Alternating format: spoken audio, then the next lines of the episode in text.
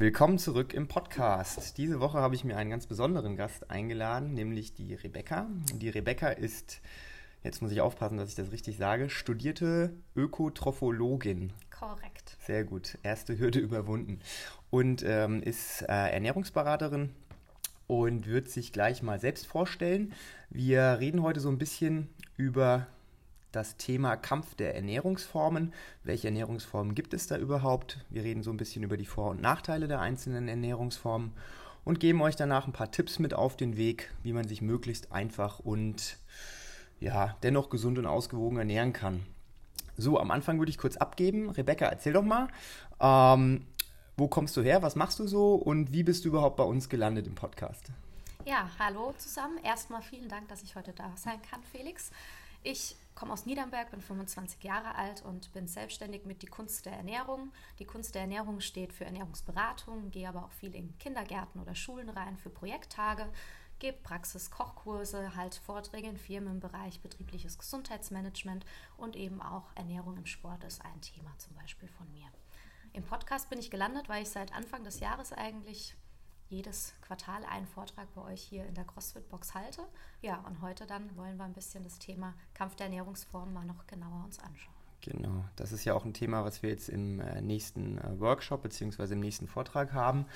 Und äh, gerade jetzt für uns Sportler ist das ja so ein besonders interessantes Thema, weil ich unterstelle mal, dass alle, die sich in ihrer Freizeit sportlich betätigen, ein äh, größeres Bedürfnis haben, sich dem Thema gesunde Ernährung zu stellen. Wie siehst du das? Ja, definitiv. Also Ernährung und Sport funktionieren einfach nur gemeinsam. Wenn man irgendwie ein Ziel verfolgt und da erfolgreich sein will, kann man nicht das eine getrennt von dem anderen machen. Das gleiche betrachte ich hier auch. Die meisten kommen hierher und wollen mit Sport anfangen und nach einer ganz, ganz kurzen Dauer nur merken so, okay, die Ernährung ist elementar wichtiger Bestandteil und entscheidet über die Performance im Sport und dementsprechend ist das Thema Ernährung eins, was wir auch dann direkt am Anfang mit ausrollen wollen. Und da haben wir dich so ein bisschen ins Boot geholt, genau, und du gibst den Leuten hier ab und zu mal so ein bisschen Input zu verschiedenen Themen. Ja. Diese Woche ein ganz, äh, oder dieses Mal ein ganz besonderes Thema, denn wir reden über die verschiedenen Ernährungsformen, welche es da überhaupt gibt und was sie eigentlich bedeuten und was es für Vor- und Nachteile gibt. Ähm, ich würde einfach mal an dich abgeben und äh, wir gehen im Einzelnen mal so ein bisschen durch, was es da alles gibt, denn äh, Ernährung ist durchaus verschieden. Also es gibt verschiedene Wege, die ans Ziel führen. Nicht für jeden ist eine Ernährungsform die richtige Ernährungsform und dementsprechend kann man sich da so ein bisschen aussuchen, was für einen am besten passt. Aber erzähl doch mal, beziehungsweise zähl doch mal auf, was es denn überhaupt alles gibt oder was du heute für uns vorbereitet hast. Ja, grundsätzlich gibt es ja eine riesen Anzahl an irgendwelchen Ernährungsformen und Diätkonzepten auch, die ja aus dem Boden sprießen. Ich habe mich heute auf ein paar begrenzt, Low Carb, weil das einfach ein wahnsinniges präsentes Thema im Moment ist. Ähm, wir werden uns anschauen, was steckt hinter Paleo, was ist die ketogene Ernährung, Intermittent Fasting und eben auch If It Fit Your Macros als ein Ernährungskonzept. Dein Lieblingswort, ne? Ja, mein absolutes Lieblingswort. Ja, cool. Dann lass uns doch mal direkt einsteigen mit dem Thema Low Carb. Das ist auch so eine Ernährungsform, die ich selbst schon getestet habe. Das heißt, ich kann auch dann auch so ein bisschen meine Eindrücke schildern. Ähm, ich würde sagen, du erzählst ganz kurz, was da die Philosophie dahinter ist, für welche Leute das gut funktioniert, für welche Leute das vielleicht eher nicht so gut funktioniert und ähm, dann, wie man sich so ein bisschen dieser Ernährungsform anpassen kann. Also was man machen sollte und was man vielleicht nicht machen sollte. Genau, also Low Carb steckt eigentlich schon im Namen. Es geht hauptsächlich um die Kohlenhydrate als Hauptnährstoff und es geht vor allem um eine Kohlenhydrate-Reduktion in der Low Carb Ernährung. Man unterscheidet da verschiedene Arten. Es gibt eine extreme Form, das wäre, dass man weniger als 20 bis 50 Gramm Kohlenhydrate am Tag zu sich nimmt. Da wären wir im Very Low Carb Bereich. Das, was die meisten unter Low Carb verstehen, ist weniger als 130 Gramm Kohlenhydrate am Tag. Das ist so weniger als 26 Prozent von deiner Energiezufuhr, die du am Tag zu dir nimmst. Damit ganz kurz, ja. ich möchte, äh, damit auch jeder so ein ungefähres Bild vor Augen hat, wie viel Gramm von etwas das überhaupt ist. Also als was mir jetzt gerade so vor Augen schwebt, so eine Banane. Ne? Wie viel Gramm Zucker oder wie viel Gramm Kohlenhydrate steckt denn in einer Banane ungefähr? Also je nachdem, wie groß die ist, so 20 bis 25 Gramm Kohlenhydrate haben wir in so einer Banane schon. Das bedeutet, wenn du very low carb dich ernährst, wäre eine Banane das höchste der Gefühle und danach ist Schluss. Mehr oder weniger, weil wir natürlich auch kleine Kohlenhydratenmengen in Milchprodukten und im Gemüse drin haben, ja. Das ist krass, ne? Also wenn man sich wirklich sehr, sehr strikt dann danach richten möchte, muss man da echt aufpassen, dass man nicht zu viel zu sich nimmt. Genau, bei Very Low Carb kommen wir auch nochmal im Bereich ketogene Ernährung dann rein. Da sage ich gerne auch noch was dazu. Cool, okay. Ja, ansonsten ist Low Carb, wie gesagt, diese Kohlenhydratreduktion. Das heißt, Fokus liegt auf Fett und Eiweiß als Hauptnährstoff. Vorteil, was diese Ernährung auf jeden Fall mit sich bringt, dass wir einen konstanten und recht niedrigen Blutzuckerspiegel haben. Wir vermeiden also durch die hohe Kohlenhydratzufuhr so extreme Blutzuckerschwankungen, was zu Heißhungerattacken führt, zu Konzentrationstiefs am Nachmittag und diese Geschichten. Im Normalfall, wenn ich das gut praktiziere, Low Carb und richtig, so wie es diese Ernährungsform auch vorsieht, nehme ich sehr viel Gemüse zu mir, was eine sehr gute Basis der Ernährung darstellt. Allerdings neigt diese Ernährungsform zu großem Missbrauch und die Leute ersetzen diese Beilagen, die ja wegfallen, wie ähm, Kartoffeln, Nudeln, Reis und Co. einfach durch mehr Fleisch. Dann werden halt drei Leberkässcheiben gegessen, anstatt jetzt ein Leberkäse und Gemüse. Erlebe ich ganz oft im Ernährungsberatungsalltag und das sehe ich sehr kritisch, muss ich sagen. Wenn es aber richtig praktiziert wird, ist das an sich eine gute Ernährungsform. Es gab Studien dazu und gerade wenn es um Gewichtsreduktion geht, verliert man am Anfang mit einer Low-Carb-Ernährung recht viel Gewicht. Nach einem Jahr gleicht sich aber ungefähr an wie mit einer Low-Fat-Ernährung. Aber zu Beginn, um vielleicht auch motiviert in eine Gewichtsreduktion einfach einzusteigen, macht es schon Sinn, ein bisschen mal auf die Kohlenhydrate zu achten. Cool. Äh, für wen macht so eine Low-Carb-Diät Sinn und für wen nicht? Also Low Carb ähm, würde ich in extremer Form nicht für den Kraftsportbereich wählen, weil wir da einfach auch kurzfristig für explosive Bewegungen die Kohlenhydrate als Energielieferant benötigen. Ein Ausdauersportler könnte, wenn er gut in seinem Fettstoffwechsel drin ist, mit einer Low-Carb-Ernährung sich auch ein bisschen pushen, das geht. Ansonsten auch einfach ist es wichtig, dass man sagt, man passt das Kohlenhydratlevel ans Leistungslevel an. Also für alle, die eher inaktiv sind, die brauchen nicht Kohlenhydrate im Übermaße. Für aktive Menschen, die verbrennen die Kohlenhydrate auch eher mal. Ja, genau. Das ist aber das, worauf ich hinaus wollte, ne? weil viele Zuhörer ja auch, sage ich mal, mehr sportlich aktiv sind oder beziehungsweise im äh, CrossFit-Bereich auch aktiv sind. Und da muss man so ein bisschen gucken, ne? weil das, was wir hier machen, wir verbrennen viel Energie und unsere Muskeln, unser Körper braucht auch Energie. Genau. Und idealerweise füllen wir diese Energie nach dem Sport durch Kohlenhydrate. Wenn man jetzt anfängt, sehr, sehr extrem auf seine Kohlenhydratzufuhr zu achten, kann das durchaus auch negative Effekte haben. Dementsprechend meine Faustregel, meine Ernährungsfaustregel um das Training herum versuche ich die Kohlenhydratzufuhr des Tages höher zu gestalten und gerade am Morgen oder am Abend, wenn ich nicht so viel aktiv bin, versuche ich es dann so ein bisschen zu reduzieren und ich fahre damit zum Beispiel ganz gut. Ja, kann ich genauso unterschreiben. Gerade am Abend ist eine Kohlenhydratreduktion für die meisten sinnvoll, weil wer jetzt abends nicht mal großartig ins Training geht, der wandert eher Richtung Sofa oder Bett und dann ist das Aktivitätslevel eher geringer gestaltet. ja, cool. So viel zur Low Carb ähm, Diätform bzw. Ernährungsweise. Der nächste Punkt auf der Liste ist die sogenannte ketogene Diät. Und ich sag mal, die ketogene Diät ist ja im Prinzip die maximale Auslegung der Low Carb Diät. Genau. Also ich bin jetzt nicht so 100.000 Prozent im Ernährungsding drin, aber mein Basisverständnis von ketogener Diät äh, reicht, glaube ich, aus, um zu verstehen, dass man bei der ketogenen Diät wirklich gucken muss, dass man einen gewissen Wert an Kohlenhydraten nicht überschreitet. Aber da kannst du jetzt ein bisschen mehr dazu sagen. Ja, gerne. Also ketogene Ernährung ist eigentlich die extremste Form der kohlenhydratarmen Ernährung, wie du schon gesagt hast. Und zwar ist es so, dass unser Körper da einen neuen Abnehmweg kennenlernt. Das ist die sogenannte Ketose, man sagt auch Hungerstoffwechsel dazu. Und da ähm, verbrennt der Körper eben nicht mehr Zucker, also nicht die Kohlenhydrate als Energie für unsere Körperzellen, sondern er verbrennt Fett als Energie für unsere Körperzellen. Das heißt, der Fettanteil in dieser Ernährungsvariante ist natürlich extrem hoch. Wir sprechen hier von 70 bis 75 Prozent Fettzufuhr und sehr, sehr wenig Kohlenhydrate bedeutet dauerhaft weniger als 50 Gramm Kohlenhydrate am Tag. Was wir vorhin gesagt haben, also eine Banane Maximum und dann den Rest kriegen wir über kleine Kohlenhydratmengen, die in allen anderen Lebensmitteln einfach enthalten sind. Das klingt erstmal ganz schön restriktiv. Ja, Muss man auch sagen, ist es. Also erlaubte Lebensmittel bei dieser Ernährungsweise wären jetzt fetter Fisch, Fleisch, Wurst, Eier und kohlenhydratarme Gemüsesorten, zum Beispiel Zucchini, Brokkoli oder Gurke. Stärkereiche Gemüsesorten wie Möhrchen, Mais oder auch Erbsen wären bei dieser Ernährungsform eigentlich schon raus. Das ist auch so ein bisschen der Punkt, wo man kritisch sehen muss, weil natürlich Gemüse immer einen Mehrwert für unseren Körper hat. Egal, ob da jetzt ein bisschen mehr Stärke drin ist oder ein bisschen weniger Stärke.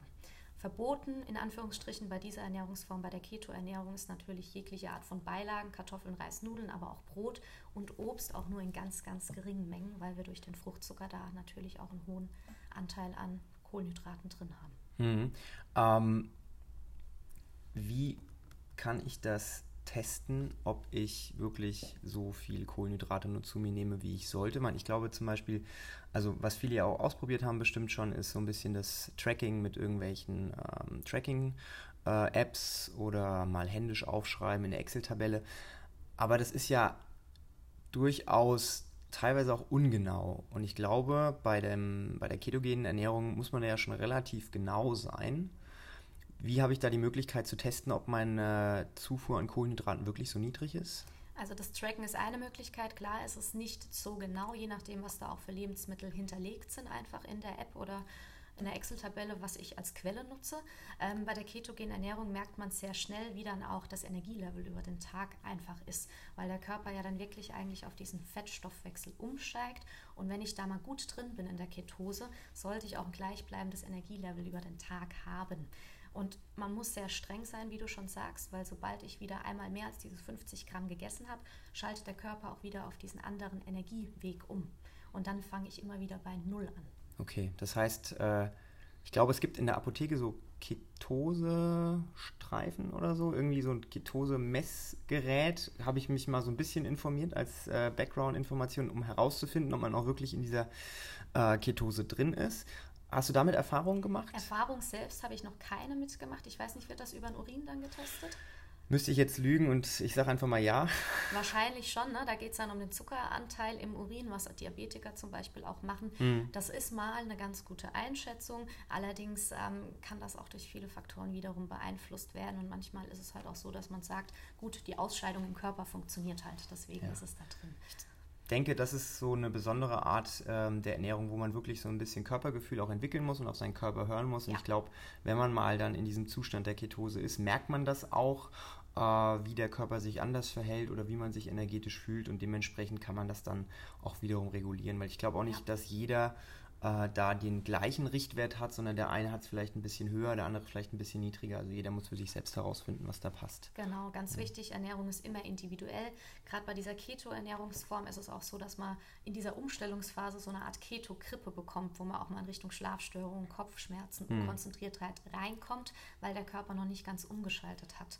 Und es ist auch nicht für jedermann geeignet. Personen, die jetzt eine Herzerkrankung haben, sollten von dieser Ernährungsform fernbleiben, weil man muss natürlich sagen, 70 bis 75 Prozent Fettanteil. Wenn dann auch noch die falschen Fette gegessen werden in Form von Wurst und Fleisch, nur können auch ganz schön auf die Blutfettwerte und auf die Arterien einfach gehen. Ja, das äh, genau, da wollte ich gerade auch drauf eingehen, weil ich denke auch mal, äh, wir haben ja bei der Low Carb Ernährung gerade schon gesagt, dass das keine Ernährungsform unbedingt ist für, für Kraftsportler oder für Crossfitter. Ist bei der ketogenen Ernährung äh, wahrscheinlich dann wiederum ähnlich. Ne? Also ich habe mal so ein bisschen mich damit befasst und vor allem sehr gute Erfolge gesehen bei ähm, Ultra-Endurance-Athleten, also Marathonläufern oder weit genau. darüber hinaus, ne? dass das da ganz gut funktioniert. Es gibt durchaus auch Crossfitter, die das, ähm, die das machen mit der ketogenen Ernährung. Wir haben teilweise auch Leute, die bei uns trainieren, mhm. die ähm, da gute Erfolge mitgemacht haben. Aber ich glaube, das muss einfach jeder selbst für sich herausfinden. Ich zum Beispiel finde es viel zu restriktiv und hätte da gar keine Lust drauf, weil ganz viele Lebensmittel, die ich einfach gerne zu mir nehme, dadurch nicht mehr möglich wären. Und äh, so groß ist dann die Liebe zum Sport doch nicht. Noch dazu. ja, das hat dann eher so einen. äh, Negativbeigeschmack und dementsprechend ähm, wäre das jetzt etwas, was ich zwar noch nicht getestet habe, was ich mhm. vielleicht auch mal testen möchte, aber nichts, wo ich mich langfristig dran orientieren ja. wollte. Und ich glaube ja auch bei dem ganzen Thema Ernährungsformen geht es ja auch um so eine Langzeitstrategie. Es gibt ja nichts, genau. was wir jetzt kurzfristig mal machen wollen, um dann drei Kilo abzunehmen, sondern eher darum, um unser ganzes Leben so ein bisschen in eine gewisse Art und Weise auszurichten, um langfristig ähm, gesund zu sein. Genau, wir sollten immer eine Ernährungsumstellung und keine Diät im klassischen Sinne anstreben, weil Diät hat immer Start- und Endpunkt. Und wenn das dann vorbei ist, ist dann auch das Ziel meistens wieder schnell zum Ausgangspunkt zurückgekehrt. Genau. ähm, ich würde jetzt vielleicht ähm, einen Punkt überspringen und mhm. zunächst äh, mit dem Intermittent Fasting weitermachen, mhm. weil ich glaube, das passt jetzt von der Reihenfolge besser. Ja. Und ähm, ich erzähle jetzt einfach mal, damit du nicht die ganze Zeit redest oder reden musst, dass du auch mal kurz durchschnaufen kannst, so mal meine Vorstellung oder meine, mein Wissen zu dem Thema und dann kannst du das sehr, sehr gerne ergänzen. Gerne. Und im Zweifelsfall darfst du mir auch sagen, wenn ich Mist erzählt habe. also beim intermittierenden Fasten ist es so, dass äh, wir einfach nur dem Körper einen Zeitraum geben, in dem wir ihm Nahrung zuführen. Meistens, oder sag ich mal, bei den meisten Leuten funktioniert einfach dieses 8-16-Prinzip ganz gut. Das heißt, man nimmt 8 Stunden am Tag Nahrung zu sich und fastet 16 Stunden. Ähm, das gibt es bestimmt auch noch in extremerer Form, dass man noch kürzere Zeitfenster wählt, wobei ausgedehnter sollte man dann seine Nahrungsaufnahme nicht gestalten, weil der Körper eine gewisse Zeit braucht, um eben auch zu verdauen und zu fasten. Ähm, das ist so das zum Zeitraum. Ansonsten glaube ich, gibt es in dieser Form der Ernährung keine Restriktionen, was die Nahrungsmittel angeht, sondern man versucht genau. einfach durch die Begrenzung des Zeitraumes die Gesamtkalorienaufnahme zu beschränken. Ist das korrekt? Das ist alles richtig. Yes. Du hast das 16-8 oder 8-16-Prinzip angesprochen. Ich glaube, das ist so die bekannteste Form vom Intervallfasten, wie man es ja auch noch nennt. Gibt auch noch andere Varianten, zum Beispiel 5 zu 2. Ähm, da wird an fünf Tagen in der Woche ganz normal gegessen und an zwei Tagen begrenzt man die Kalorienzufuhr dann auf ein Viertel bei Frauen, sag mal um die 500 Kalorien, bei Männern auf 600 Kilokalorien am Tag. Und diese zwei festen Tage müssen aber auch einen Rhythmus haben. Also zum Beispiel immer montags und Donnerstag wäre dann der Fastentag. Aber auch da geht es im Prinzip darum, dass man sagt, wir haben keinerlei Einschränkungen während der Essphase. Das soll die langfristige Umsetzung einfach ermöglichen und diese Frustration recht gering halten. Ähm, und innerhalb dieser Essphase dürfen wir dann essen, was wir möchten. Aber in dieser Pausephase sozusagen, diese 16 Stunden, die ist ganz wichtig für unseren Körper, weil der Körper dann in eine Autophagie kommt. Autophagie ist so ein Selbstreinigungsprozess von unseren Zellen und den unterbrechen wir, wenn wir ständig snacken und dauerhaft dem Körper einfach Energie zuführen. Mhm. Das bedeutet, am Ende des Tages, das klingt erstmal relativ entspannt, wenn man seinen mhm. Alltag so ein bisschen darauf auslegen kann, dass man wirklich zu diesen Zeiten isst und dann beziehungsweise nicht isst jeder, der einen einigermaßen geregelten äh, Alltag hat, glaube ich, kann sich da mal versuchen, dran zu halten. Für mich zum Beispiel wäre es bestimmt auch möglich, aber abends habe ich meistens sehr ungeregelte Feierabendzeiten. Das heißt, mal gehe ich um sechs aus der Tür, mal gehe ich um acht oder um halb neun aus der Tür. Und wenn ich genau weiß, okay, um 21 Uhr endet meine Nahrungsaufnahme, dann äh, erzeugt es bei mir eher einen psychologischen Stress, höchstwahrscheinlich. Ja.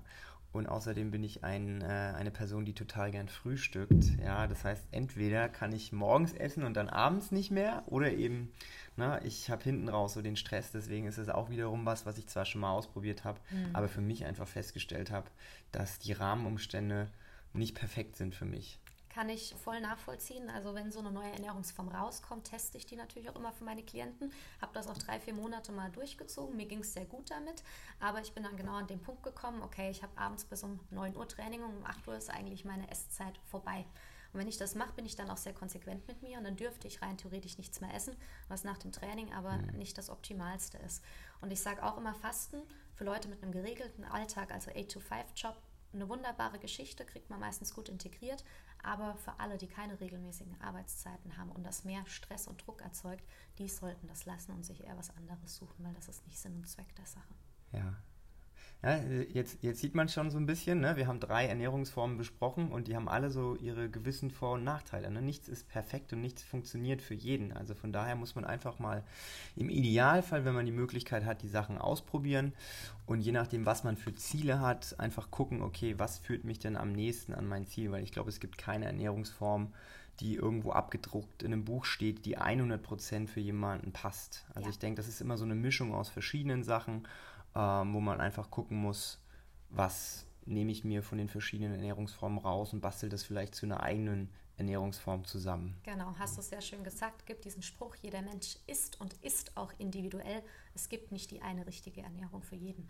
Und egal welche Ernährungsform jemand macht, solange er sich damit gut fühlt und auch Werte wie zum Beispiel Blutwerte im Rahmen sind, darf er die machen. Also was mhm. einem gut tut, darf auch gemacht werden und ich muss mir kein Ernährungskonzept aufzwingen, was letzten Endes gegen meinen Körper vielleicht auch arbeitet, weil ich mich total zwingen muss und sehr streng ja. mit mir selbst sein muss einfach. Ja, meistens, wenn man sich zu was zwingt, beziehungsweise wenn man etwas macht, was einem sehr, sehr schwer fällt, erzeugt es mehr Nachteile durch diese psychologische Komponente.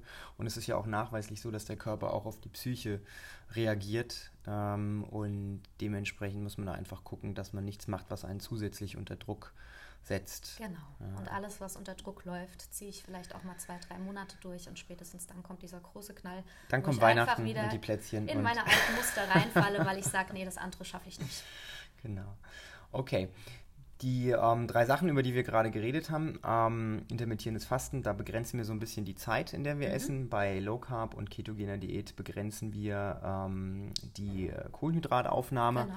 Bei der nächsten Ernährungsform äh, Paleo, da geht es weder in die eine noch in die andere Richtung, sondern da gucken wir so ein bisschen, welche Lebensmittel an sich führen wir zu uns. Da heißt es dann nicht, nee, wir dürfen das nicht essen, weil das hat Kohlenhydrate oder wir dürfen abends ab 10 Uhr nicht mehr essen, sondern da geht es dann einfach darum, dass ähm, es bestimmte Lebensmittel gibt, die für den Körper einfach aus evolutionstechnischer Sicht besser funktionieren als andere. Und dementsprechend ähm, erzählst du uns jetzt mal so ein bisschen, wie das bei der Paleo-Ernährungsform aussieht und abläuft. Gerne. Also Paleo wird auch gerne als die Steinzeiternährung bezeichnet. Ähm, da orientiert man sich so ein bisschen an der Ernährung der Jäger und Sammler. Hauptbestandteile sind hier Gemüse, Obst, Nüsse, Samen, Fleisch, Fisch, Eier und auch gesunde Fette. Aber es wird verzichtet zum Beispiel auf Getreideprodukte, Hülsenfrüchte, Milchprodukte, Zucker, stark verarbeitete Fette und auch jegliche Art von künstlichen Zusatzstoffen. Bedeutet, alles, was erst nach Ackerbau und Viehzucht bzw. mit Ackerbau und Viehzucht dann auf unseren Markt sozusagen gekommen ist und auch Lebensmittel, die einen hohen Anteil an sogenannten Antinährstoffen haben. Antinährstoffe sind jetzt zum Beispiel Phytinsäure oder Lektine, die wir in Getreide oder Hülsenfrüchten haben. Und Antinährstoffe verschlechtern die Aufnahme von anderen Nährstoffen. Deswegen lässt man die in dieser Ernährung weg. Allerdings kann man diese Antinährstoffe reduzieren für, durch die Zubereitung, indem ich Hülsenfrüchte einweiche oder bei Brot ähm, den Teig lange gehen lasse. Das klingt jetzt erstmal deutlich weniger restriktiv ja. äh, als vielleicht bei den anderen Ernährungsformen. Aber dennoch muss man ja so ein bisschen gucken, ähm, was genau man da jetzt zu sich nimmt. Ne? Weil ich glaube, die Auslegung von der Paleo-Ernährungsform ist ja nicht so, dass man dann in den Supermarkt geht und die abgepackte Wurst kauft, nur weil das genau. irgendwie äh, ne, Fleisch ist, sondern da sollte ja. man ja auch so ein bisschen gucken, wo kommt das Zeug eigentlich her. Und das hat auch so ein bisschen, sag ich mal, einen Nachhaltigkeitsaspekt. Definitiv. Das ist, finde ich, ein ganz großer Vorteil bei der Paleo-Ernährung, dass auf die Natürlichkeit der Lebensmittel einfach ein Fokus gelegt wird und dadurch natürlich auch auf die Qualität der Produkte, die wir zu uns führen. Es ist auch hier so die Gefahr von Missbrauch einfach da. Gerade Männer ähm, interpretieren die Steinzeiternährung dann damit, dass ich kiloweise Fleisch essen darf, weil es ist ja ein natürliches Lebensmittel und dann schönes Rumsteak, halt keine verarbeitete Wurst, maximal noch so ein Schinken, obwohl der eigentlich auch schon genau genommen nicht mehr mit reinzählt. Ähm, Vorteile, die die Ernährung mitbringt, wenn man es richtig macht, ist, dass wir einen hohen Anteil an Gemüse und Obst ganz klar wieder haben. Wir haben gute Fette drin, wir haben naturbelassene Lebensmittel und keinen Zucker. Das ist ziemlich gut. Aber auch hier geht es natürlich viel um die Interpretation, die ich auch richtig durchführen sollte. ja, also um jetzt mal wieder so ein bisschen zum Thema, für wen ist diese Ernährungsform äh, geeignet, zurückzukommen. Klingt so, als wäre das eigentlich eine gute Ernährungsweise für viele Menschen, ja. auch für unterschiedliche Sportarten, mhm. Sportler. Es äh, hat seinen Grund, dass jahrelang CrossFit mit der Paleo-Ernährungsform äh, sich äh, in gewisser Art und Weise so verbunden hat. Also die haben, oder beziehungsweise die, die Grundernährungsform, die CrossFit auch postuliert hat, ähm, war früher auch die Paleo-Ernährung mhm. und ist mittlerweile die Zone-Diät. Ich ja. meine, das wäre vielleicht nochmal ein anderes Thema, wo man drauf eingehen könnte, aber ist ja auch so ein bisschen im, äh, in diesem Makro-Dingens mit drin. Und ähm, ich selbst habe das ausprobiert mit der Paleo-Ernährung, muss ganz ehrlich sagen, für mich war das extrem positiv, mhm. was mit meinem Körper passiert ist. Gerade dieses Thema Nachmittagstief, wo ich echt oft mit zu kämpfen hatte, das hatte ich gar nicht. Ja. Ähm, ich fand es schwierig, ähm, mich auf komplett unverarbeitete Lebensmittel zu konzentrieren. Also da muss ich wirklich sagen, habe ich auch ein bisschen geschummelt. Also nicht, dass ich jetzt irgendwie sage, okay, ich brauche jeden Tag ein Stück Schokolade mhm. oder ich brauche dies oder das. Aber wenn man so ein bisschen kocht und dann sagt, okay, aber du musst jetzt wirklich gucken, beim Würzen nimmst du nur Pfeffer und Salz und dieses Tütenzeug, das machst du halt nicht mit rein. Ja. Na, also das ist schon alles möglich, aber es ist auch wiederum ein bisschen äh, eine, eine schwierigere Sache, vor allem wenn man halt auch im Restaurant oft unterwegs ist. Man mhm. weiß ja auch nicht, wie die Sachen gekocht werden. Also man kann natürlich das Steak mit Gemüse bestellen, aber ob das Gemüse jetzt in einer ne, Soße drin ist oder nicht, da muss man dann dem Kellner immer noch auf die Nerven gehen und seine Sonderwünsche äußern. Aber das wiederum ist eine Sache, ähm, die für mich ganz gut funktioniert hat. Ja und die ich durchaus auch von Zeit zu Zeit mal in abgespeckter Form mhm. für mich ähm, weitermache. Jetzt zum Thema Milchprodukte zum Beispiel. Ich esse oder habe früher sehr, sehr viel Milchprodukte mhm. gegessen, habe dann aber gemerkt vor kurzem, dass dieses viele Milchprodukte eher negative Effekte auf meine Verdauung hat. Mhm. Jetzt habe ich angefangen, das so ein bisschen zu ersetzen, versuche meinen Cappuccino auch nur noch mit laktosefreier Milch zu trinken oder gar keine Milch. Habe morgens ähm, einen Sojaskier statt einem mhm. normalen Skier. Ob das jetzt gut oder schlecht ist, sei mal dahingestellt. Aber ich merke durchaus, dass dieses Weglassen von exzessiven Milchprodukten schon sich positiv auswirkt auf meine Verdauung auch. Und dementsprechend ist diese Paleo-Ernährung etwas, wo ich guten Gewissens sagen kann, das kann man machen, ohne dass es große Nachteile hat, wenn man sich vereinbaren kann mit seinem Alltag. Ja, das auf jeden Fall. Also du hast schon schön gesagt, es ist schwierig, unverarbeitete Lebensmittel äh, zu bekommen oder die auch nur zu verwenden. Wir haben natürlich heutzutage alles fertig und schon so, dass wir es direkt essen können. Das ist ein großes Problem. Vorteil bei der Paleo-Form ist einfach, dass wir uns mal wieder mit der Nahrung beschäftigen. Was ist denn überhaupt drin und wie ist sie denn überhaupt? Die Qualität der Nahrung, die wir unserem Körper geben. Das sehe ich als großen Vorteil. Thema Auswärtsessen ist generell einfach schwierig, wenn man ein bestimmtes Konzept verfolgt. Ich denke, da ist so die 80-20-Regel wichtig, dass man sagt, okay, 80% Clean Food, 20% Dirty, wo wir jetzt halt nicht genau wissen, ist das jetzt 100% unser Ernährungskonzept oder nicht. Aber das ist auch ein bisschen Lebensqualität und Genuss und stressfreier Umgang damit. Ich wollte gerade sagen, ich glaube, wenn man langfristig sich auf einem Level einpendelt, wo man einfach in der Mehrheit der Entscheidungen bewusst ist, also bei dieser 80-20-Regel, ne? Genau. 8 von 10 Fällen oder 80 Prozent der Nahrung, die man jetzt auf dem Teller hat, die kann man ohne schlechtes Gewissen abnicken und bei 20 Prozent ist man so ein bisschen relaxter. Dann glaube ich, läuft man ganz gut, weil alles ja. andere ist äh, zu stressig. Außer natürlich, man verfolgt spezifische Ziele und sagt, okay, ich würde gerne ähm, beim Bodybuilding auf die Bühne gehen. Ja, oder eben, ich würde gerne in dieser Gewichtsklasse boxen und dementsprechend muss ich mein Gewicht reduzieren. Dann, Dann. muss man halt ne, so ein bisschen mit Nachdruck die Sachen manchmal ja. machen. Aber für den Otto-Normal-Menschen, der irgendwie regelmäßig Sport macht und der als Hauptziel hat, gesund und fit zu sein, für den ist das völlig okay und völlig egal, ob man jetzt 11% Körperfett oder 13% Körperfett hat, solange man sich wohlfühlt und im Spiegel genau. angucken kann und da nicht komplett unzufrieden ist. Ja, und ich glaube, je einfacher man den Zugang gestaltet zu einer Ernährungsform, desto nachhaltiger ist es auch. Und wenn man von ja. Anfang an zu viele Steine in den Weg legt und äh, Hindernisse aufbaut, dann ist man eher geneigt, das gar nicht auszuprobieren. Mhm. Ja, also das ist so meine Erfahrung mit ja. den Leuten, die ich gemacht habe. Definitiv. Aber das wirst du mir wahrscheinlich nur bestätigen können. Ja, ja, gibt auch so einen schönen Spruch, man sagt lieber kleine Sünden mit Genuss als Enthaltsamkeit mit Stress. Weil Sünde ist zwar jetzt blöd formuliert, weil wir emotionalisieren unser Essen immer so, aber trotzdem sagt mal lieber ein entspannterer Umgang und ab und zu gönne ich mir mal was, anstatt zu sagen, komm, ich mache das jetzt ganz restriktiv und Dafür knall ich es halt nach drei Monaten in die Ecke, weil ich keinen Bock mehr darauf habe. Ja, man kann ja auch das, was man sich gönnt, äh, über den Lauf der Zeit anpassen. Ich meine, genau. für mich zum Beispiel ähm, ist so ein, ich meine, so eine kleine, kleine Frucht, irgendwie eine Maracuja oder eine Pflaume nach dem Essen als Nachtisch ideal. Ja? Genau, ja. Andere Leute ziehen sich halt irgendwie noch drei äh, Plätzchen rein. Das bräuchte ich zum Beispiel nicht. Ja? Man muss einfach gucken, okay, ich habe jetzt Lust auf süß. Was kann ich denn in dieser Situation einfach machen, um dieses Bedürfnis zu stillen? Weil ich habe dieses Bedürfnis und mhm. ich will es nicht unter den Tisch kehren. Das heißt, ich nehme mir einfach etwas, was die in diesem Fall beste Entscheidung ist und dann ist gut. Genau. Ja? Und ab und zu, meine Güte, esse ich auch mal ein Eis, ja. Das gehört auch dazu, ja. Das muss auch sein, weil wenn man sich komplett, ähm, komplett enthält, dann äh, verpasst man auch ganz viele Sachen, glaube ich. Ja.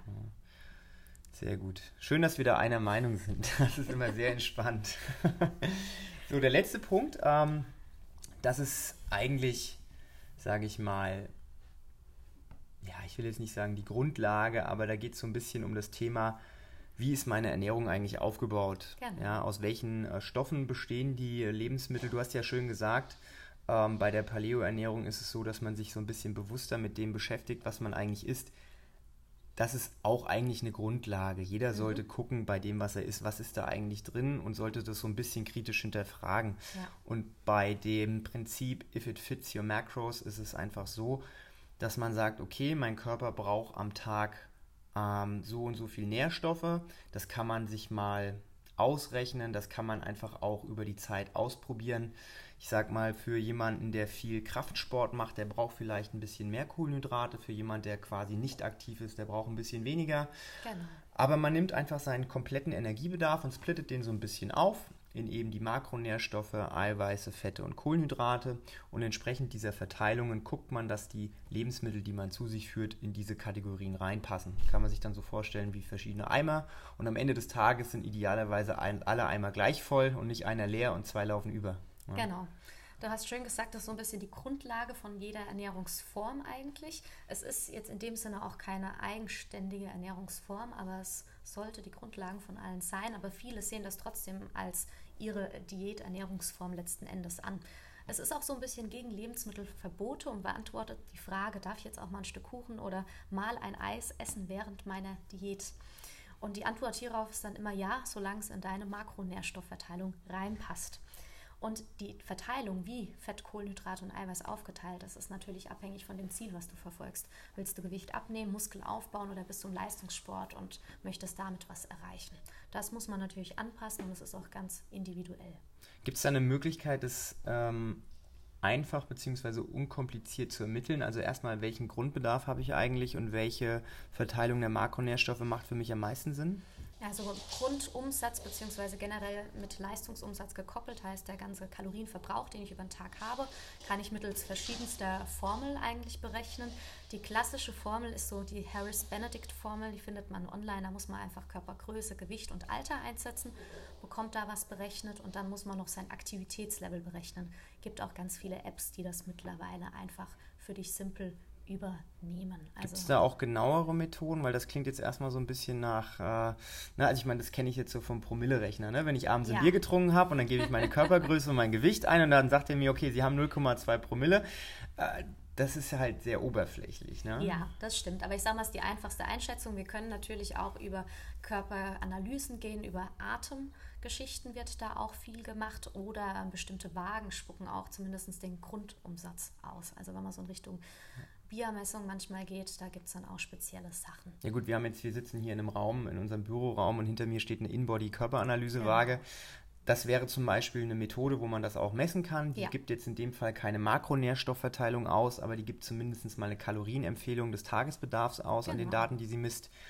Und ich sag mal, so eine gute Faustregel für mich und auch für alle, mit denen ich arbeite, ist eigentlich 40, 30, 30. Das mhm. ist so ein ganz guter Start, an denen sich die meisten Leute auch halten können. 40% Kohlenhydrate, 30% Eiweiß, 30% Fett. Ja. Wobei ich eigentlich schon fast eher ein Fan bin von 30% äh, Kohlenhydrate und 40% Fett oder Eiweiß, mhm. je nachdem. Bei Frauen eher Fett, bei Männern eher Eiweiß.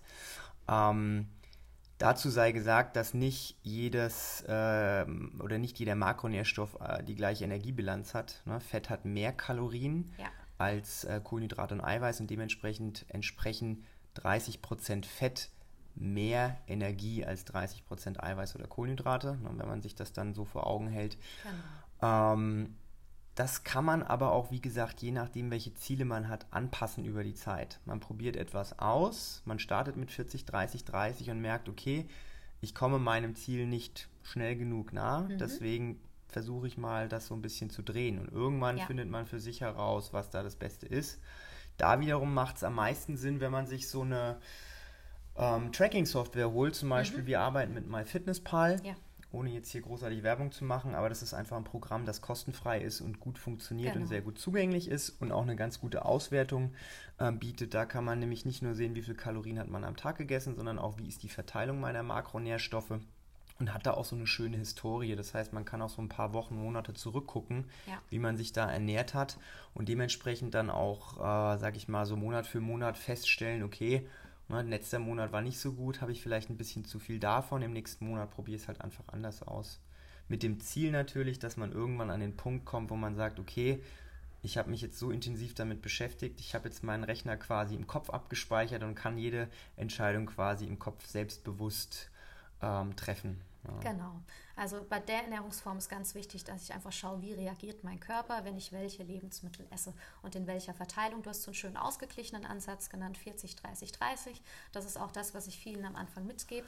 Und das ist eine gute Ausgangssituation. Und dann kann ich schauen, okay, gehe ich mit dem einen hoch und mit dem mhm. anderen runter oder wie handhabe ich das einfach. Ja. 40, 30, 30 klingt jetzt erstmal so, als würde das automatisch jeder so machen, mhm. aber ich sage mal so aus Erfahrung, die meisten Leute, die jetzt mit uns oder mit dir oder mit mir Ernährungsberatung machen, da sieht es eher so aus, dass der Anteil an Kohlenhydraten eher so in Richtung 60 Prozent ja, geht. Über 50 und, auf jeden Fall. Ja, und der Anteil an äh, Eiweiß eher so ins Bereich 10 bis 20 Prozent mhm. fällt. Na, also um mal den Leuten so ein bisschen oder um die Leute so ein bisschen zu sensibilisieren. Ja. Das ist durchaus nichts, was man von Natur aus einfach so äh, trifft auf den, auf den Kopf. Ne? Genau. Das sind wirklich äh, Werte, da muss man schon mal so ein bisschen genauer hingucken, weil Kohlenhydrate stecken halt einfach fast überall drin. Ja, nicht nur in einem Bagel, sondern eben auch in jeder Art von Gemüse ist ein kleiner Anteil Kohlenhydrate drin, in manchen, in süßeren Gemüsen oder gerade auch im Obst deutlich erhöht. Das heißt, wenn man jedes, jeden Tag ein Kilo Obst isst, ist es zwar super wegen den Vitaminen, aber es bringt halt auch meinen Kohlenhydratwert extrem weit nach oben. Genau. Deswegen muss man gucken. Ja, man kann auch mit einer Paleo-Ernährung äh, in den Bereich von 60% Kohlenhydrate mhm. rutschen. Ja? ja? Also wie, um das hier nochmal äh, als ähm, Grundlage zu nennen. Ja, das ist im Prinzip nur der, das, das, die Baukastenstruktur, nach der sich jede Ernährungsform richten sollte. Genau. Und zeigt einfach nur so die Richtlinien und wie man dann eine gewisse Ernährungsform darauf anwendet, das ist ja nochmal eine andere Sache. Ja.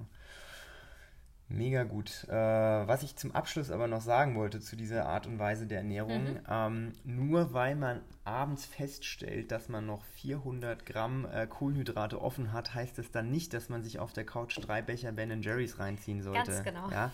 Also das ist zwar alles schön und gut, ja, aber meine ähm, grundlegende These ist es, bevor ich einen Mist esse, irgendwas, was mein Körper vielleicht nicht gut verträgt, esse ich lieber gar nichts. Absolut. Ja, das heißt, ja. wenn ich abends merke, okay, ich habe noch 3000 Kalorien und müsste eigentlich äh, 4000 essen, wenn ich nichts in der Nähe habe, was gesund ist und was dazu führt, dass die Kalorien gesteigert werden, dann ist es halt einfach so. Dann hat der Körper an dem Tag nur 3000 und dann passt es. Ganz ja? genau. Wir werden nicht am nächsten Tag deswegen in ein Loch reinfallen oder unser. Körper wird da Nachteile von tragen. Nein. Das ist bei diesem Konzept so ein bisschen die Gefahr, dass ich ja. mich einfach konsequent falsch ernähre, weil ich kann meine Makros natürlich auch über Fastfood und Co. einfach ja. nur decken.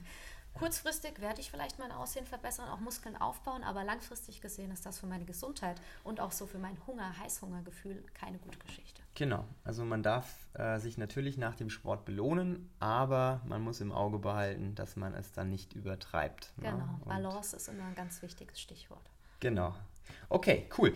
Jetzt haben wir hier fünf verschiedene Arten der Ernährung ähm, besprochen. Jede Art der äh, Ernährung hatte ihre eigenen Vor- und Nachteile. Die eine Ernährungsweise ist vielleicht für Kraftsportler besser geeignet, die andere mhm. eher für Ausdauersportler.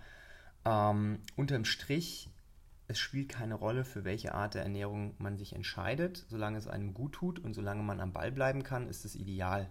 Ja. Genau. Meistens steht es und fällt so ein bisschen erstens mal mit der Grundmotivation, das zu machen. Und wenn man sich da mal motiviert hat, scheitert es dann daran, dass man auch wirklich dran bleibt, am Ball bleibt. Aber da, so aus meiner Erfahrung, ist es, glaube ich, am besten, wenn man nicht zu restriktiv mit sich selbst ist, sondern einfach so ein bisschen guckt, dass man sich nicht unter Druck setzt, sich selbst nicht stresst und gesund ernähren ist nicht etwas, was von heute auf morgen passiert, ne, sondern das ist ein Prozess, den man auch ständig weiterentwickeln kann. Und ähm, das mit dem Abnehmen, das dauert auch wie mit dem Sport seine Zeit. Du guckst nicht von heute auf morgen in den Spiegel und hast auf einmal ne, deine Traumfigur erreicht, sondern das dauert viele Monate und Jahre, bis man da ist, wo man eigentlich hin möchte. Und ich glaube, wenn man sich realistische Ziele setzt und ähm, von Anfang an sagt, ich betrachte mich jetzt und ich betrachte mich in einem Jahr und in zwei Jahren, hat man viel, viel mehr davon, als wenn man zu kurzfristig alles über den Haufen schmeißen möchte. Ja, das stimmt allerdings. Viele setzen sich leider sehr unrealistische Ziele und wollen dann von heute auf morgen diese 10 Kilo unten haben. Das kriegt man durchaus hin mit irgendeiner Ernährung, allerdings sind die dann halt auch mindestens mal genauso viel wieder obendrauf.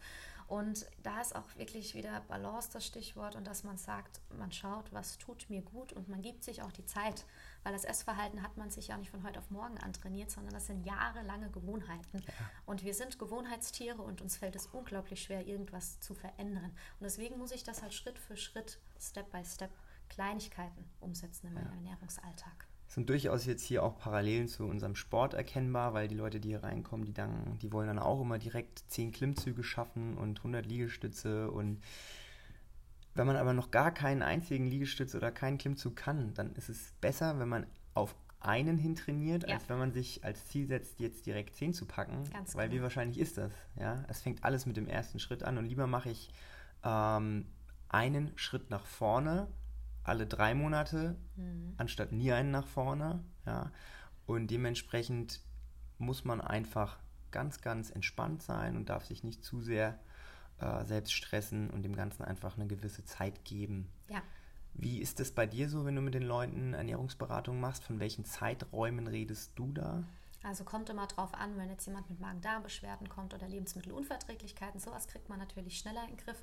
Aber wenn es wirklich um Gewichtsreduktion geht und auch um größere Sachen, also 20 Kilo aufwärts, die runter sollen, dann geht man da Minimum mal von einem Jahr aus, mhm. tendenziell eher noch mehr. Also ja. so eine gesunde Gewichtsreduktion ist so ein halbes Kilo bis Kilo in der Woche. Und das geht auch nicht konsequent über zwei Jahre. Da gibt es auch immer Pausen, wo der Körper stagniert, wo er sich auf diese neue Situation wieder erst einstellen muss einfach. Ja, das sehe ich durchaus auch als realistisch. Alles andere ja. wäre eher kontraproduktiv. Genau, weil das wieder drauf kommt. Okay, cool. Ähm, zum Abschluss, damit wir oder damit du den Leuten noch so ein bisschen was mit auf den Weg geben kannst, wie man seine momentan bestehende Ernährungssituation vielleicht so ein bisschen tunen kann und ein bisschen in den Griff kriegen kann, ähm, haben wir drei Faustregeln für euch vorbereitet, mit der man es möglichst einfach, aber dennoch ähm, schafft, sich gesund und ausgewogen zu ernähren. Ähm, das Prinzip ist eigentlich relativ simpel. Mhm. Ähm, es geht um das Thema Real Food, also wirklich richtiges Essen ja. im Sinne von äh, keine künstlichen Sachen, sondern ne, das haben wir ja Natürlichkeit. Natürlichkeit haben wir ja auch schon jetzt zum Beispiel bei der Paleo-Ernährung besprochen, also genau. natürliche Produkte. Ähm, nicht zu viel essen. Korrekt. Im Sinne von einfach so ein bisschen gucken, was braucht der Körper, was braucht er nicht. Wenn ich viel aktiv bin, braucht mein Körper mehr. Wenn ich weniger aktiv bin, braucht mein Körper weniger. Genau. Und die Grundlage von allem sind einfach pflanzliche Produkte. Ja, es spricht nichts dagegen, wenn man auch Fleisch isst.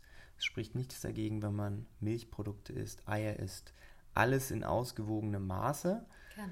Aber die Grundlage sollte wirklich Gemüse und Obst sein einfach um den Vitaminbedarf zu decken, einfach um all das, was der Körper braucht, zu bekommen. Und ähm, das ist etwas, was ich auch beherzige, diese Regel. Ich meine, bei mir ist die vielleicht so ein bisschen, ja, gerade bei dem Bereich Mostly Plants, also viel äh, Gemüse. Ich versuche so viel Gemüse wie möglich, ja. aber natürlich weiß ich, ich esse viel zu viel Fleisch. Mhm. Ja? Natürlich könnte es mir durchaus besser gehen, wenn ich vielleicht ein bisschen weniger Fleisch essen würde. Ja. Ähm, ich habe es bis dato noch nicht geschafft, das so in meine Ernährungsform zu integrieren, mhm. ja, weil ich einfach schwach werde, wenn da ein leckeres Stück Wurst oder ein leckeres Steak liegt. Ja, das muss ich ganz ehrlich sagen. Aber nichtsdestotrotz sind das einfach drei Punkte, glaube ich, die man so mal beherzigen kann oder beherzigen sollte, mit denen man dann möglichst einfach Erfolge erzielen kann. Genau. Also im Prinzip kann man eine ausgewogene Ernährung in einem Satz zusammenfassen. Das, was wir gesagt haben, eat food, not too much and mostly plants. Und das ist, sollte die Grundlage bei jedem von euch sein. Schaut einfach mal daheim, wie sieht es aus? Habe ich viel natürliche Lebensmittel? Natürlichkeit heißt so wenig verarbeitet wie möglich und es kommt von einem Energiequelle, sei es jetzt die Wurzel oder von einem Tier, ähm, was dann auch eine geringe Haltbarkeit einfach der Lebensmittel. Ich wollte gerade sagen, natürlich heißt nicht, dass es vier Jahre lang im Schrank haltbar ist. Genau. In der Regel. Es ist immer so die Sache, überlegt mal, hatten das eure Großeltern schon auf dem Teller? Das ist so die einfachste Frage, die ihr euch stellen könnt. Und ist es jetzt was, was schnell verdirbt, weil das spricht immer für ein natürliches Lebensmittel tatsächlich. Heißt jetzt aber nicht, dass man keine gefrorenen Sachen äh, essen äh, sollte. Ne? Es gibt durchaus äh, ganz viele Produkte, die direkt nach dem Ernten gefroren werden genau. oder auch Fleisch, Fisch, was dann auch die Haltbarkeit verlängert. Ja. Es gibt durchaus auch Sachen, die in Konserven oder in Gläsern äh, äh, geliefert oder abgepackt mhm. werden, die länger haltbar sind, die trotzdem gut sind für den Körper, genau. sollte aber nicht ausschließlich sowas sein. Genau. Ja, sondern da ist, denke ich, auch wichtig, dass man schaut, wenn ich was Gefrorenes habe, dann trotzdem ein natürliches Produkt, dass da noch keine Soße und keine Gewürzmischungen dran sind. Dasselbe gilt für Konserven. Wenn ich jetzt Kidneybohnen oder Kichererbsen aus, der, aus dem Glas oder aus der Dose nehme, das ist kein Problem, solange da nicht noch kiloweise Zucker zugesetzt ist. Also auch da gilt, schaut mal, was ihr in euren Einkaufskorb legt und was ihr dann letzten Endes eurem Körper auch gibt. Sehr, sehr cool. Jetzt haben wir doch ein relativ äh, intensives und ausgedehntes Gespräch über das Thema Ernährung geführt und haben trotzdem wahrscheinlich nur an der Oberfläche gekratzt. Ja. ja. Ähm, das macht aber gar nichts, weil Ernährung ist durchaus ein Thema, da ist es manchmal besser, wenn man den ersten Schritt geht und einfach damit anfängt, bevor sich am Anfang schon zu verrückt zu machen. Und äh, daher ist es, glaube ich, ganz gut, wenn man sich erstmal ein oberflächliches Wissen aneignet, und dann gibt es ja so Anlaufstellen wie die Rebecca oder wie mich, die sich dann in ihrer Freizeit intensiver damit beschäftigen und die ganzen Studienergebnisse in eine Sprache für euch übersetzen, die ihr dann auch einfach versteht, beziehungsweise wir äh, haben uns das als Job gemacht, einfach Sachen auch zu testen, um euch möglichst aus erster Hand dann Eindrücke und Feedback zu geben, wie so eine Ernährungsform eigentlich funktioniert und wie sie umsetzbar ist. Und daher ähm, ist es, glaube ich, eine ganz gute Sache oder es ist keine Schande, wenn man sich ähm, an Leute wendet, die sowas beruflich machen. Ja, ja, definitiv. Man kann nicht in jedem Gebiet einfach sich so ein extremes Wissen aneignen und man sagt ja immer so schön, Schuster, bleib bei deinen Leisten und man darf auch Verantwortung abgeben in manchen Bereichen. Auf jeden Fall. Ne? Also ich meine, viele Leute kommen hierher, weil sie genau wissen, okay, Sport alleine kann ich mich schlecht motivieren, hier werden sie an die Hand genommen, aber das gleiche gilt auch für die Ernährung. Genau. Ja? Und äh, dementsprechend kann man da einfach gucken, dass man jemanden aufsucht, der einen da so ein bisschen unterstützen kann und der ja. auch dafür einen da ist und einen bei Laune hält. Weil das ist etwas, was am Anfang sehr, sehr schwer ist, äh, wenn man auf sich allein gestellt ist, sich selbst bei der Stange zu halten. Da ist es, glaube ich, ganz gut, wenn man sich zumindest mal einen Freund oder eine Freundin sucht, die dann zusammen mit einem äh, was Neues ausprobiert, weil dann kann man sich auch so ein bisschen gegenseitig austauschen und Erfahrungsberichte austauschen. Und daher ähm, wäre das so meine Empfehlung, wenn man sowas plant. Definitiv, kann ich genauso unterschreiben. Ja, mega. Rebecca, wie kann man dich erreichen, wenn man äh, Fragen hat an dich? Ihr könnt online auf meiner Website schauen, www.diekunstderernährung.de. Ernährung aber bitte mit AE. Ihr findet mich auch in Instagram oder in Facebook natürlich und auf meiner Website dann auch E-Mail-Adresse und Handy. Ja, ich schreibe das sowieso dann nochmal in die ähm, Podcast-Beschreibung mit rein und mache die Links damit rein. Das heißt, wenn jemand dich ähm, erreichen möchte, dann kriegt er auch die Möglichkeit dazu. Sehr schön. Toll, dann hoffe ich, dass das nicht die letzte Podcast-Folge mit dir war, weil ich glaube, da gibt es noch ganz, ganz viele verschiedene Themen, die wir beide besprechen könnten. Mhm. Wenn ihr da draußen Ideenvorschläge habt oder irgendwelche Themen habt, die euch brennend interessieren und bei denen ihr gerne etwas mehr Input von jemandem habt, der sich damit ein bisschen ähm, tiefgründiger auseinandersetzt, dann schreibt doch einfach der Rebecca oder schreibt einfach mir. Und dann gucken wir das, dass wir das in eine der nächsten Episoden mit reinnehmen. Und ja, dann würde ich einfach sagen, schön, dass du da warst. Das hat mir sehr viel Spaß gemacht. Vielen Dank für die Einladung. Und ähm, ihr seht immer auf unserer Facebook-Seite, wenn wir die Veranstaltungen posten, wenn die Rebecca mal wieder bei uns in der Box ist. Das heißt, wenn ihr sie mal vor Ort sehen wollt, dann schaut bei Facebook vorbei und dann kriegt ihr immer die neuesten News. Bis zur nächsten Woche. Tschüss. Tschüss.